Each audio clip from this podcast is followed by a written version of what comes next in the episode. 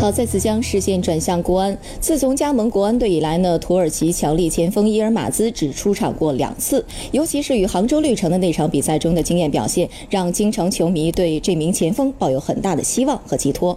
现在的国安队困难重重，大家更希望伊尔马兹能够尽早复出。不过，就今天土耳其人的训练情况来看，大家可能又要失望了。上午十点半的训练，伊尔马兹跟大家一起出现在了工体外场。从热身到做游戏，再到分组对抗，看起来伊尔马兹的状态不错，腿上的伤情似乎也没有什么大的影响。尤其是分组对抗时，伊尔马兹还穿上了代表主力阵容的背心儿。这样一来，大家对伊尔马兹的复出更多了几分猜想。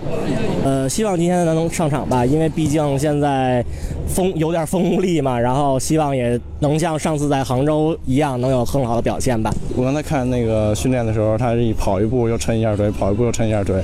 我发现，我觉得他现在那个身体状况还是，我觉得因为这因为马上就要进行欧欧联杯了嘛，然后他也要需要上场，然后去打这些比赛。因为我觉得，我觉得有可能他可能上的几率比较小，呃，因为他有可能也不会冒冒这些险去，有可能上场万一伤了怎么办？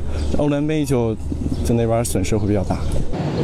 就在国安球迷讨论伊尔马兹能否在与永昌队的比赛中复出时，训练场上却突然起了变化。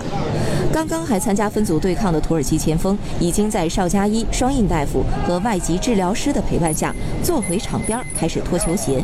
看起来他已经提前结束了自己的训练。在脱掉球袜后，伊尔马兹还略显愤怒地把球袜甩到了地上。